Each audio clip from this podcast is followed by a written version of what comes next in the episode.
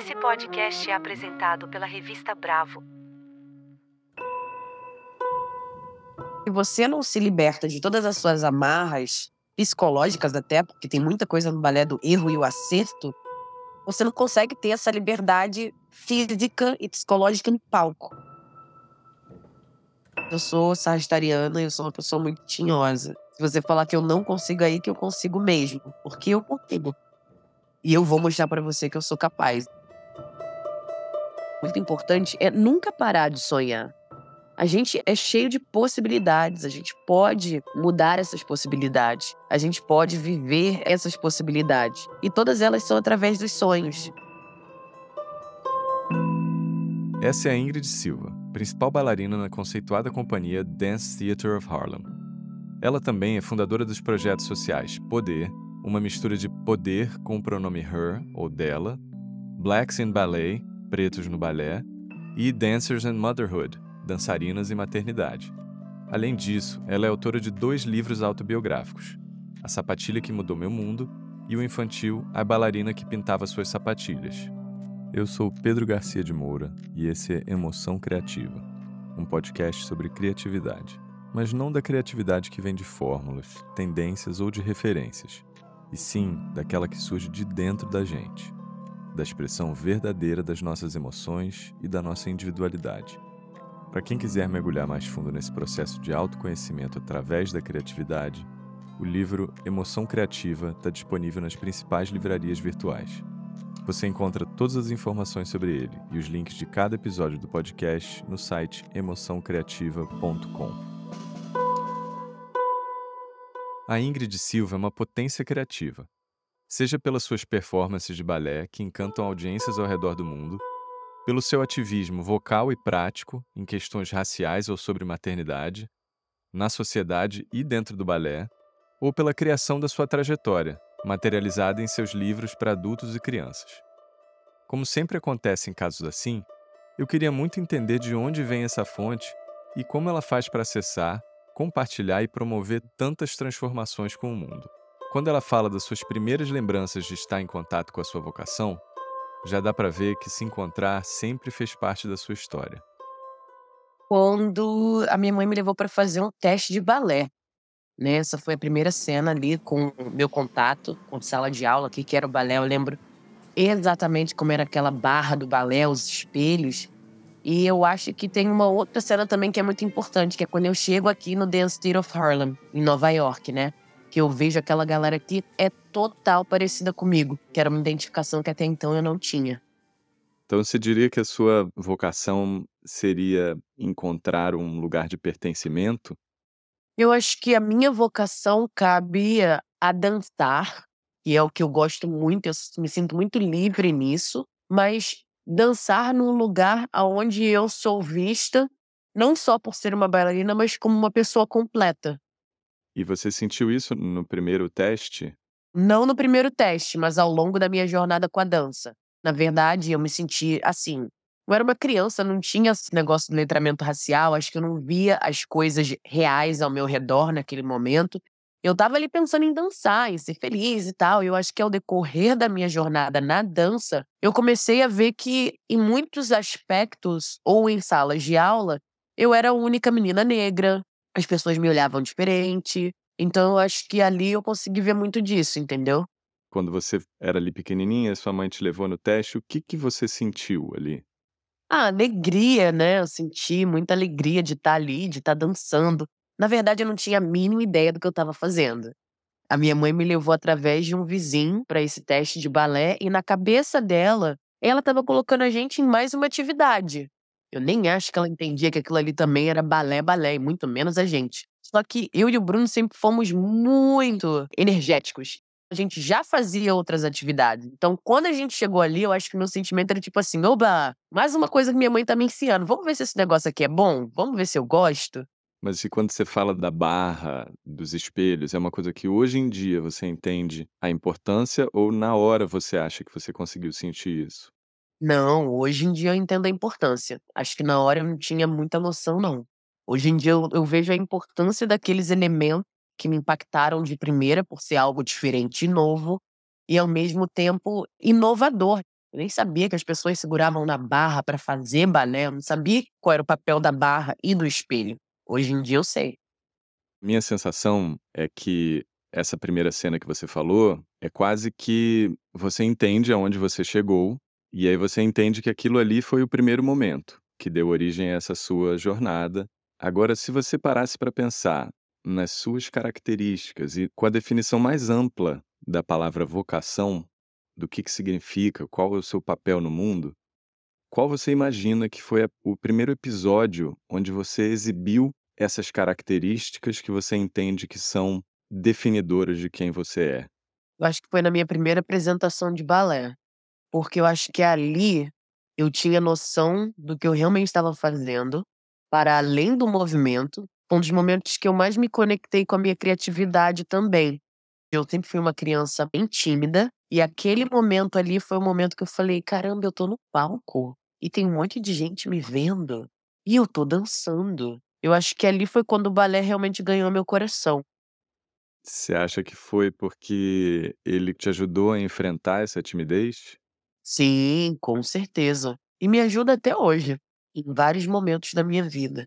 Eu acho que o balé ali ajudou a enfrentar essa timidez, me mostrou que eu era capaz, porque a gente tem muito disso de não acreditar em si, e eu acho que ali eu também acreditei em mim, e eu estava fazendo algo que era totalmente diferente do que eu imaginava estar fazendo.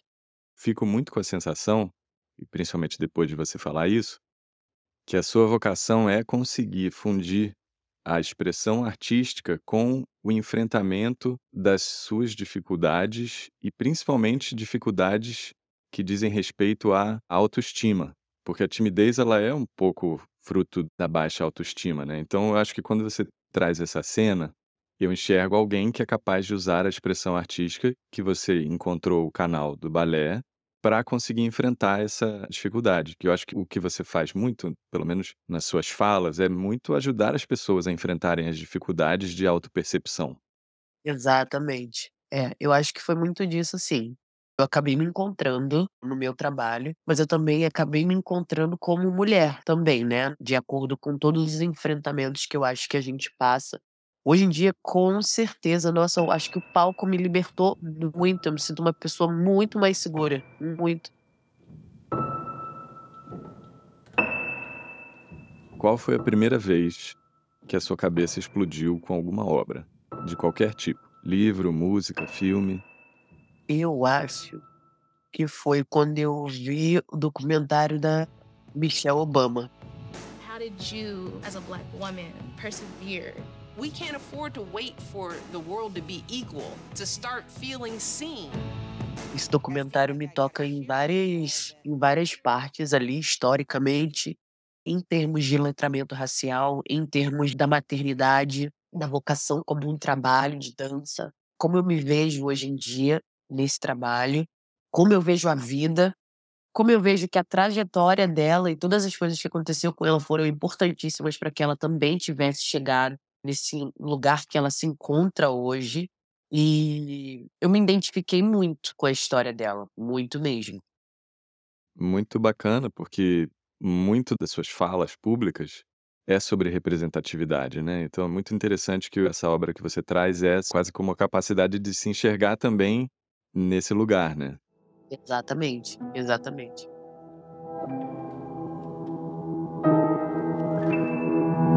Qual foi o seu momento mais emblemático de plenitude criativa, onde você sentiu que o que existia dentro de você estava sendo transformado em expressão artística?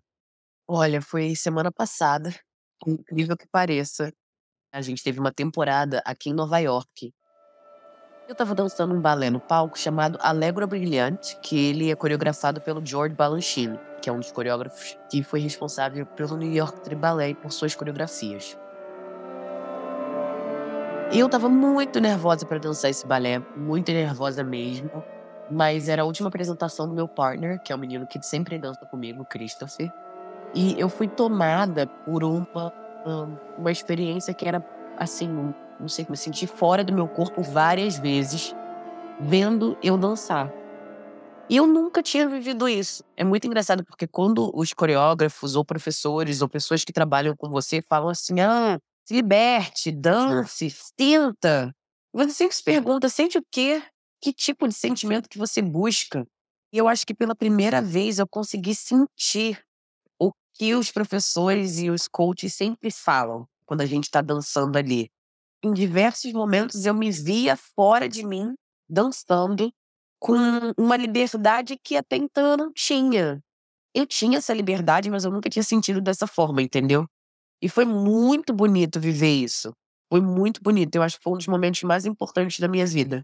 Eu já tinha vivido isso antes, mas não como eu vivi semana passada.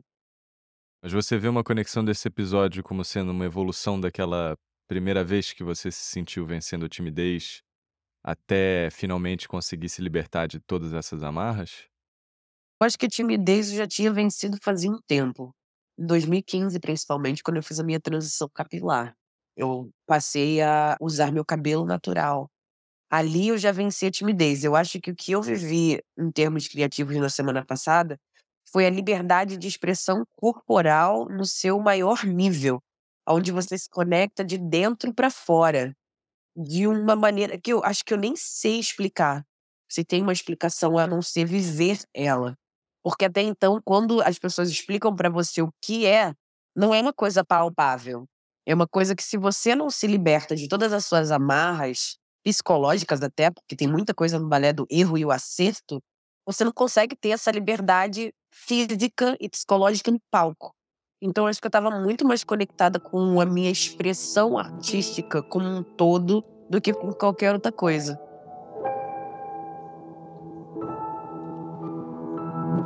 Qual foi a pior coisa que aconteceu ou que você ouviu de alguém ao longo da sua trajetória que quase podia ter feito você desistir ou seguir outro caminho? Eu até falo isso no meu livro, eu escrevo sobre essa sapatilha que muda meu mundo. Uma das minhas professoras que me deu a oportunidade de ter começado o balé, eu me lembro vindo para cá para os Estados Unidos uma frase que ela falou que marcou muito, que foi: "Ah, eu acho que a gente tá gastando dinheiro com você à toa.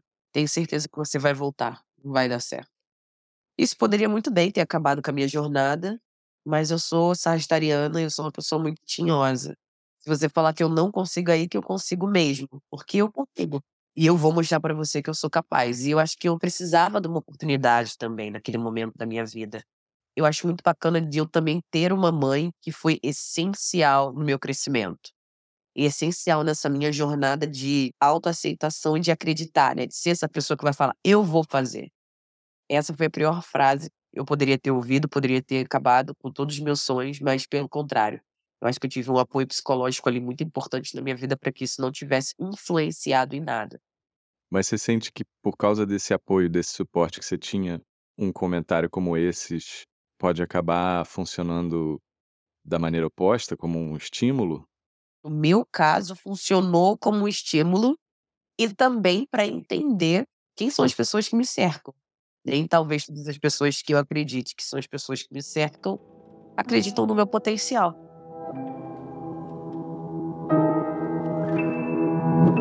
Qual foi a coisa mais importante que aconteceu ou que você já ouviu de alguém que, pelo contrário, te ajudou no momento de questionamento? O nascimento da minha filha foi uma virada de chave na minha vida. Eu nem falo em desistir, mas eu achei que eu nunca mais poderia dançar de novo. E pelo contrário, depois que a Laura nasceu, eu virei a chave para um lugar que eu nunca tinha chegado, em termos de potência dentro e fora dos palcos assim, foi um questionamento muito grande que eu tive na minha vida de caramba, e se eu não tiver isso mais? O que, que vai acontecer comigo? Pelo contrário, potencializou muito mais até a pessoa que eu sou hoje em dia. Para você chegar onde você chegou nesse episódio de plenitude criativa, imagino que a experiência da maternidade tenha ajudado a ir desconstruindo essas travas psicológicas. Com certeza, com certeza. Foi muito e é especial tá vivendo essa jornada junto com a Laura, tá crescendo como mãe, que eu tô do outro lado agora, que eu sempre conversava com a minha mãe, ela falava: "Ah, quando você for mãe, você vai saber". Agora eu realmente sei o que significa essa frase. De tantas responsabilidades que eu tenho que adquirir, mas também de muito conhecimento e uma visão com as pessoas mais genuína. Porque eu também tô criando um serzinho, tô colocando uma pessoa ali no mundo que vai afetar a vida de muitas outras pessoas mas que veio potencializando muito mais a minha vida e o meu viver. Muito legal, porque eu acho que você acaba transformando todas as suas experiências de vida nessa série de aprendizados evolutivos. Então, acho que você, pelo visto, está conseguindo fazer isso com a maternidade também, né? Sim, sim, com certeza. Que conselho você daria para você quando estivesse começando, não em termos de carreira, mas em termos dessa busca expressiva? Ou seja, o que que você aprendeu ao longo dos anos sobre como acessar criativamente o seu material interno? Olha, eu acho muita paciência. Acho que talvez não a minha geração, mas eu muito isso com as minhas alunas. A gente vem de uma geração que a gente quer tudo muito rápido. Tudo tem que ser muito instantâneo. E na maioria das vezes a gente não se dá o tempo de se conhecer e de viver essas experiências. Demorou para eu ter essa paciência, para eu adquirir esse conhecimento e para eu me dar esse tempo de poder viver esse momento criativo. Eu acho que muitas coisas da minha vida também me ajudaram a viver esses momentos criativos. E a cada ponto de liberdade que eu fui tendo, eu fui abrindo portas para que esses conhecimentos criativos também mudassem muitas coisas da minha vida, artisticamente, psicologicamente e fisicamente. Por exemplo? Ah, eu acho que o nascimento da Laura foi uma coisa que mudou muito. Eu acho que a idade, depois que você passa dos 30, você começa a ver a vida de uma forma diferente. Você amadurece, você tem responsabilidades diferentes. Eu acho que os cargos e espaços que eu fui ocupando ao longo da minha jornada e da minha vida vem mudando muito. Venho sendo referência para outras pessoas. Aquela menina tímida não sabia nem se ia ser referência para si própria, sabe? E eu acho que isso vem mudando muito e vem ajudando a modificar muitas coisas da minha vida. Que conselho a sua criança daria para você hoje em termos de processo criativo? Acho que continuar vivendo, né? Vivendo da maneira mais pura possível, viver experiências. Eu tenho muitas memórias bacanas de quando eu era criança, meu processo de crescimento, das atividades que eu fiz, artísticas e físicas, que me, me fizeram expandir muito com a minha criatividade. Sempre gostei muito de ler, sempre gostei muito de desenhar, corte e colagem. Nossa, eu montava muito uma casa, pegava aquele. Lembro da época da- das casas de Bahia que via no jornal. Eu cortava a cama, o armário, e eu montava uma casa ali, colando, falando: ah, isso aqui vai ser a minha casa um dia. É assim que eu vou viver. E eu sempre tive pais que ouviram muitas músicas. Eu tive um letramento musical muito importante em casa. E isso aguçou muito a minha criatividade. E conversa, né? Conversar em casa, acho que eu tive muito disso também. A minha criança ouviu muito, que potencializou a minha criação hoje em dia. Você fala também que você tinha muitos diários, né? Que você escrevia bastante. Nossa, meus diários. Minha mãe deve ter até hoje debaixo da cama, né? Tem muita história, meu Deus. Eu sempre falo, não leia, não leia, deixa aí. Um dia eu vou fazer talvez mais uma coletânea de livros, mas eu sempre escrevi muito. Eu adorava escrever memórias da minha vida. Tenho que voltar a fazer isso de novo. Tem tanta coisa para contar e tanta coisa para relembrar dessas memórias. Eu acho que isso também ajudou muito no meu processo criativo. E como criança sonhadora, sonhar é uma virtude e é uma potência que a gente tem muito de dentro para fora, sabe? Sim. Você sente que você ainda está em contato com essa criança hoje em dia? Sim, nossa, acho que a Laura também potencializou isso muito. Eu me vejo muito criativa, até por ela existir na nossa vida agora. Eu me vejo em vários momentos vivendo essa criatividade com ela e eu me vejo muito nela. Eu tenho muito dessa conexão comigo mesma ainda. Você fala de todos esses estímulos criativos, como colagem, escrita, música, etc. E o que eu enxergo aqui quando você fala isso é uma questão muito da imaginação. E é muito interessante porque eu acho que o trabalho que você faz hoje em dia, principalmente fora dos palcos, eu diria, é muito sobre imaginar um mundo diferente. Eu acho que é só imaginando que a gente consegue mudar, né? Então eu sinto você muitíssimo conectada com a sua imaginação, só que você está trazendo para uma imaginação capaz de transformar a realidade para muita gente, porque eu acho que a sua vida é muito sobre a transformação da realidade. Na verdade, o que você faz é você estimula a imaginação de muita gente sobre futuros possíveis. Exatamente. Eu sempre penso que a potencialização dos seus sonhos pode realmente mudar a sua jornada. Eu acho que se eu não tivesse o sonho, assim que eu cheguei aqui, falar: caramba, eu realmente posso me tornar uma bailarina clássica. Era um sonho que até então não era viável, entre muitas aspas, mas quando eu cheguei aqui eu potencializei esse sonho.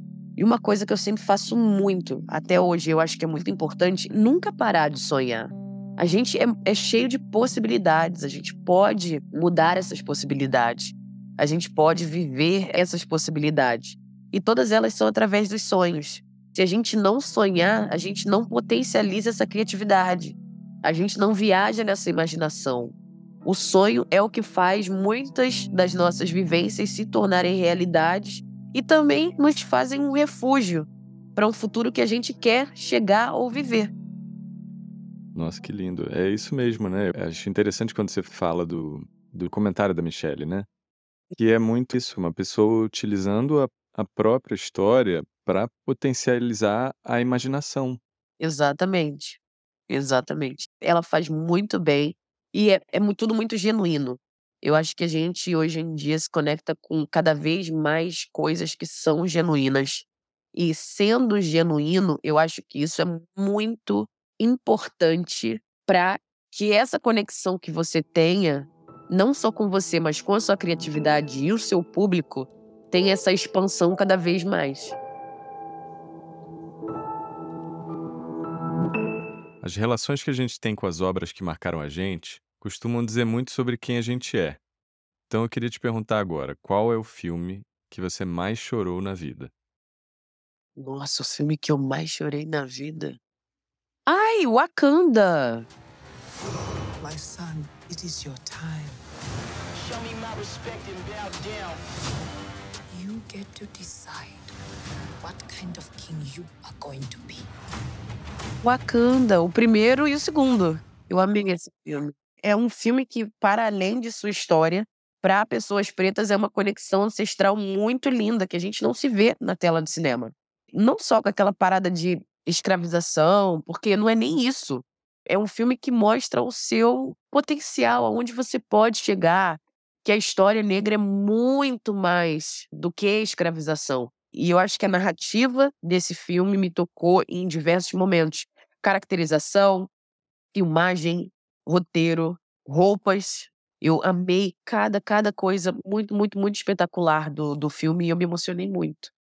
Muito maneiro, porque eu consigo imaginar um filme como esse servindo de alimento para sua imaginação, né? Porque eu acho que ele é sobre isso. Foi um passado que foi apagado e que ele está sendo reconstruído, uma ancestralidade reconstruída a partir da imaginação, né? Exatamente, exatamente. Qual é uma música que sempre te emociona quando você ouve? Ah, eu adoro Reza da Maria Rita.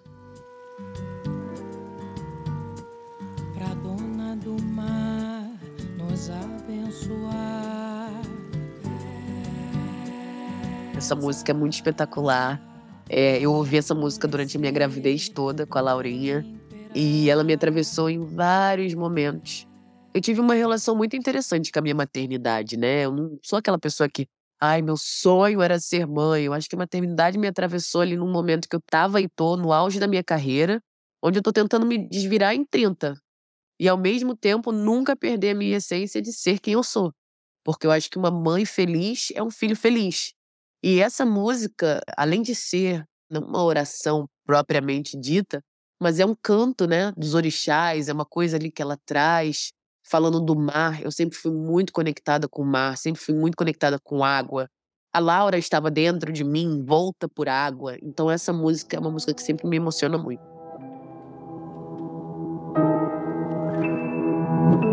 Qual você diria que foi o livro que mais marcou a sua vida? O meu, A Sapatilha que Mudou Meu Mundo, foi o primeiro livro que mais marcou a minha vida, porque é muito doido, cara. Pra quem escreve livro, eu nunca soube disso. Eu escrevi meu próprio livro, né, para começo de conversa. E ali foi uma jornada entre muita felicidade de saber aonde eu cheguei, mas uma terapia, porque eu não lembrava de coisas que foram assim, bem ruins também na minha jornada e que me traumatizaram. Então, revisitar essas memórias foi muito doloroso, honestamente. E esse livro me marcou muito, mas para além ele me marcou do jeito que as pessoas se identificaram com esse livro. Ele tocou as pessoas num lugar que eu jamais imaginaria que talvez poderia tocar. E foi engraçado porque quando eu escrevi o livro, até pensei: será que alguém vai comprar esse livro, gente? Quem vai ler meu livro? E depois que eu vi que tipo o livro virou best-seller, a gente teve muitos reviews bons do público, muitos reviews bons de pessoas que nem dançam. Esse livro me tocou em, diversos lugares assim. Olha onde você chegou, sabe? Olha as pessoas que estão lendo seu livro. E necessariamente não são pessoas pretas, são pessoas diversas, mas que muitas também tiveram histórias que se identificam com a sua história. Então eu acho que meu livro me marcou muito nisso. Você falou que ele te tocou em lugares onde não esperava, né? Que lugares são esses? É esse tipo de pessoas que você imaginou que não se conectariam ou ele teve um impacto que foi surpreendente? Eu acho que ele teve um impacto que foi surpreendente. O livro acabou virando matéria de escola para as crianças. Ele me deu uma projeção na literatura que eu ainda não tinha. Ele acabou se tornando ainda mais referência para as crianças. E esse livro também possibilita os sonhos. E o meu livro infantil também é um livro que me marcou muito, porque eu sempre quis escrever um livro infantil. Eu sempre fui muito essa criança que queria se identificar com algo, com um sonho ali.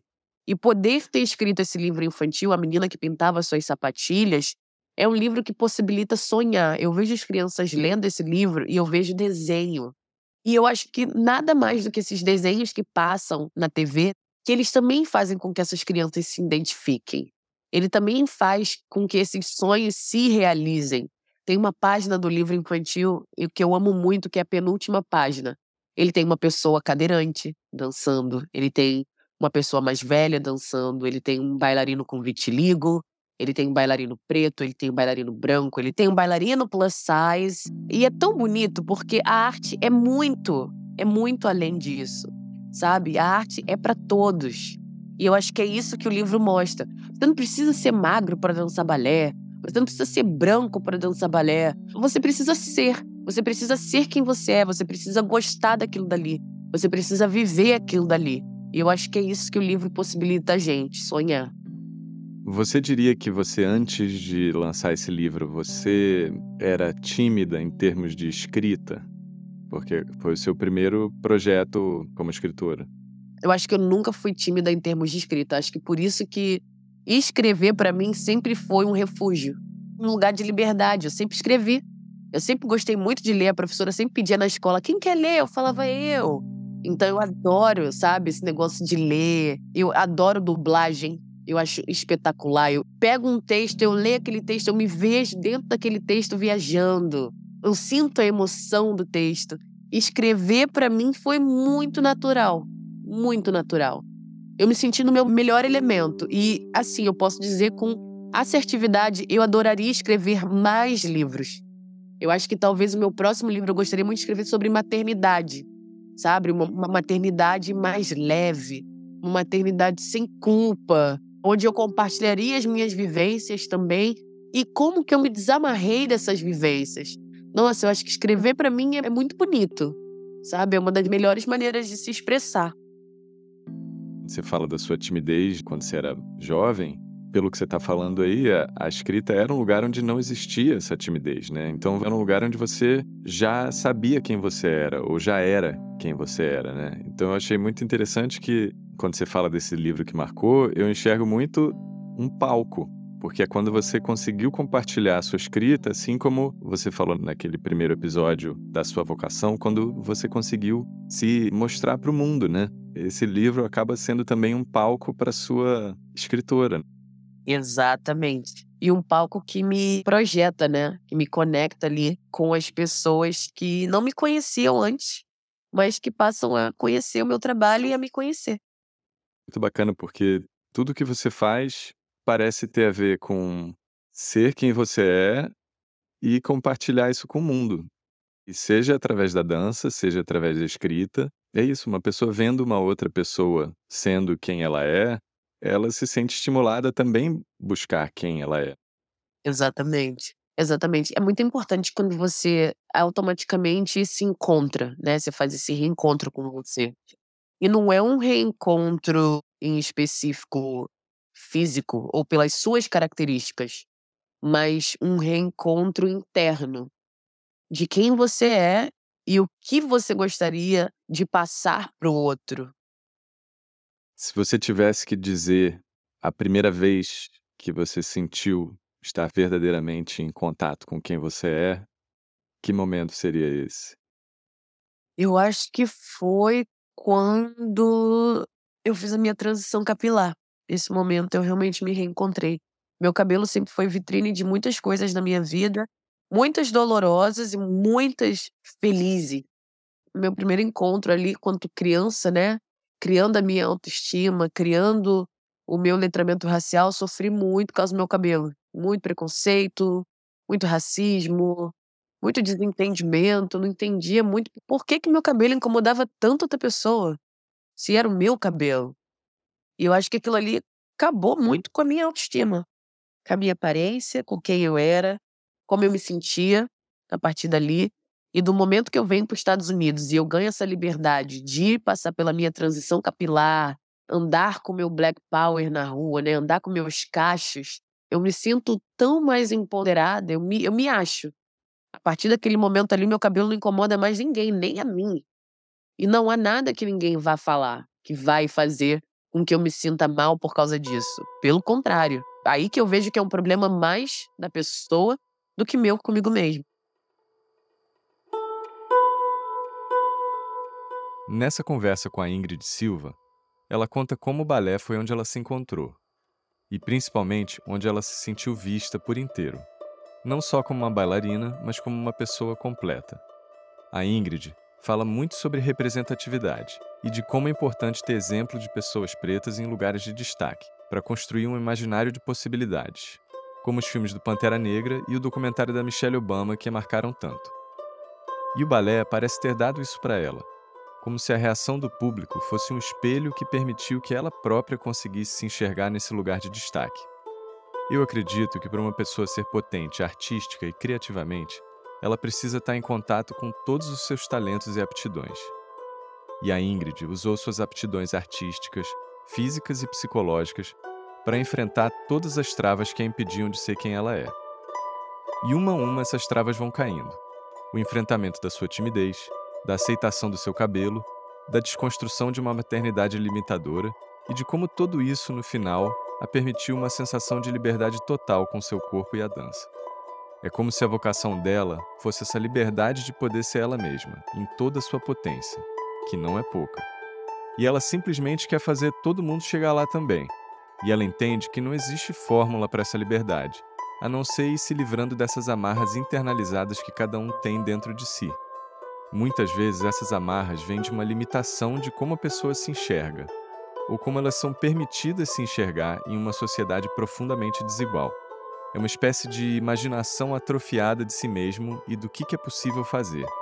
Por isso que ela tem tantas iniciativas, todas ampliando essa percepção através de exemplos e muita troca. A imaginação da Ingrid sempre foi tão potente quanto seu talento para o balé, tanto em suas mil brincadeiras na infância, quanto na sua relação com a escrita, um refúgio de liberdade que ela sempre experimentou. E agora que ela está reconectada com a escrita, a gente tem mais um palco para enxergar toda essa potência, onde aqui ela faz as próprias coreografias do seu pensamento traduzido em palavras, e muitas vezes performados pela sua fala cheia de emoção. Você pode acompanhar o trabalho da Ingrid Silva, suas performances, seus livros e seus projetos através do site ingridsilvabalé.com. O link você encontra na descrição do episódio. Se você gostou desse episódio, você pode seguir e dar nota na sua plataforma favorita.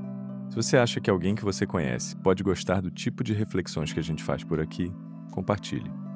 Você acabou de ouvir Emoção Criativa. A edição e mixagem é feita pelo Vitor Marques. E a trilha que você está escutando foi composta especialmente para esse podcast pelo Lucas Vasconcelos, o nosso convidado do primeiro episódio. Você pode escutar a gente em qualquer uma das suas plataformas favoritas. Eu sou Pedro Garcia de Moura, muito obrigado por acompanhar esse episódio e até a próxima.